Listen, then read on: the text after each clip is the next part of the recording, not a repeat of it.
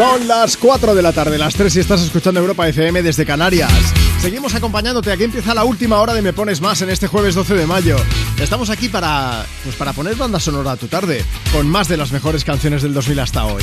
Mira, puedes comentar cualquiera de los temas que vamos hablando, puedes dejarnos tu mensaje también para que te leamos en directo, puedes aprovechar para dejar un mensaje para alguien que sea importante para ti, dedicar a una canción si nos sigues en redes.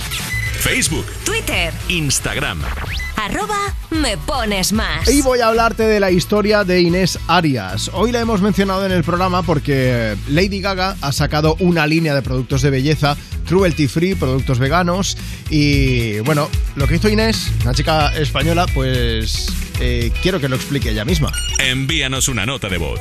660-200020. Hola a todos, hola Juanma. Soy Inés, la chica a la que contestó Lady Gaga.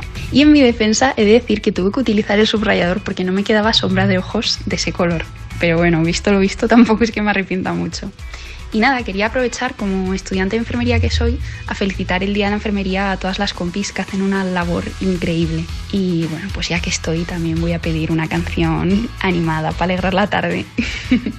Un saludo, gracias. Inés, un beso y en grande. Gracias por escucharnos aquí en Me Pones Más. Se puso, yo no sé si para hacer la broma o porque no tenía eh, esa sombra de ojos, se puso un subrayador y dijo, pues, pues queda igual. Hay un, un fluorescente de estos amarillos.